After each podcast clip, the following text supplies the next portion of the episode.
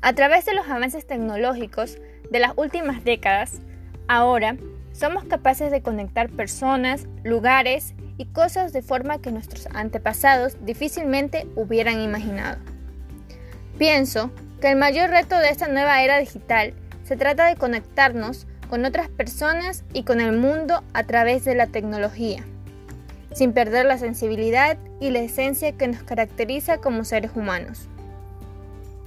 Del mismo modo, las empresas tienen el reto de conectarse con sus clientes y con el mundo, sin perder la esencia de lo que caracteriza como negocio.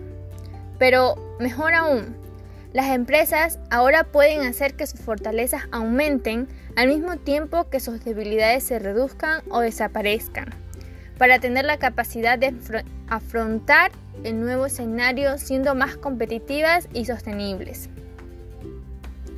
Es por esta razón que los países están promoviendo que tanto los sectores públicos como los productivos identifiquen mecanismos para desarrollar en el nuevo entorno digital.